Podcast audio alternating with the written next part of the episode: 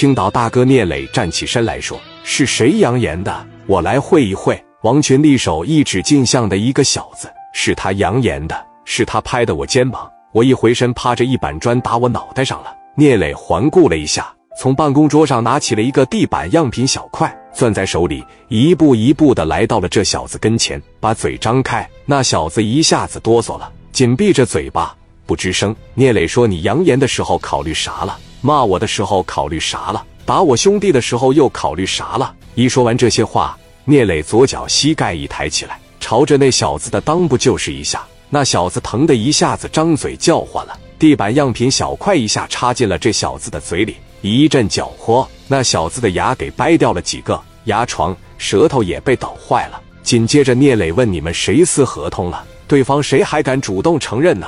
过了一会儿，聂磊见没人说话，说道：“算了，我也懒得问。我给你们留个名片，我的兄弟不能白打，我的合同不能白撕，给我拿赔偿。”聂磊让刘丰玉给对方一张名片，刘丰玉抽出一张名片往对方脸上一甩：“找我就打这个电话。”聂磊转身对兄弟们说道：“把五莲子合出来，从一楼往上砸，统统砸了。”二三十个兄弟从一楼砸，一直砸到顶楼，把所有的办公室都砸了，包括聂鼎荣的办公室。聂鼎荣办公桌上放有一张全家福照片，被几个小哥兄弟哐一五莲子打烧了一半。发泄完了以后。聂磊领着兄弟离开了锦绣大地房地产有限责任公司，回到全豪实业公司。聂磊说：“这个项目咱们该进行进行，合同重新拟一份就得了。”聂磊对蒋元说：“给你个表现的机会，领着一帮兄弟马上上大学路，给我拉个横幅‘全豪实业有限责任公司’的项目，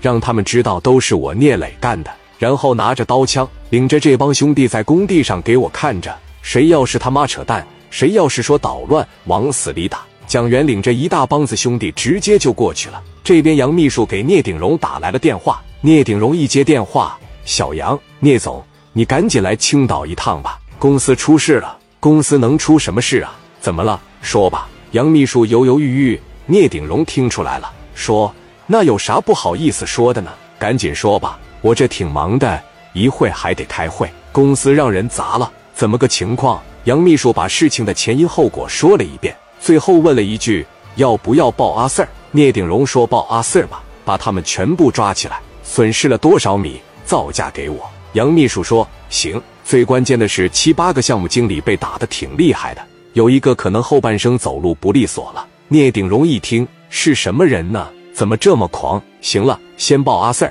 我先开个会，先把人抓住。不行，我回青岛一趟。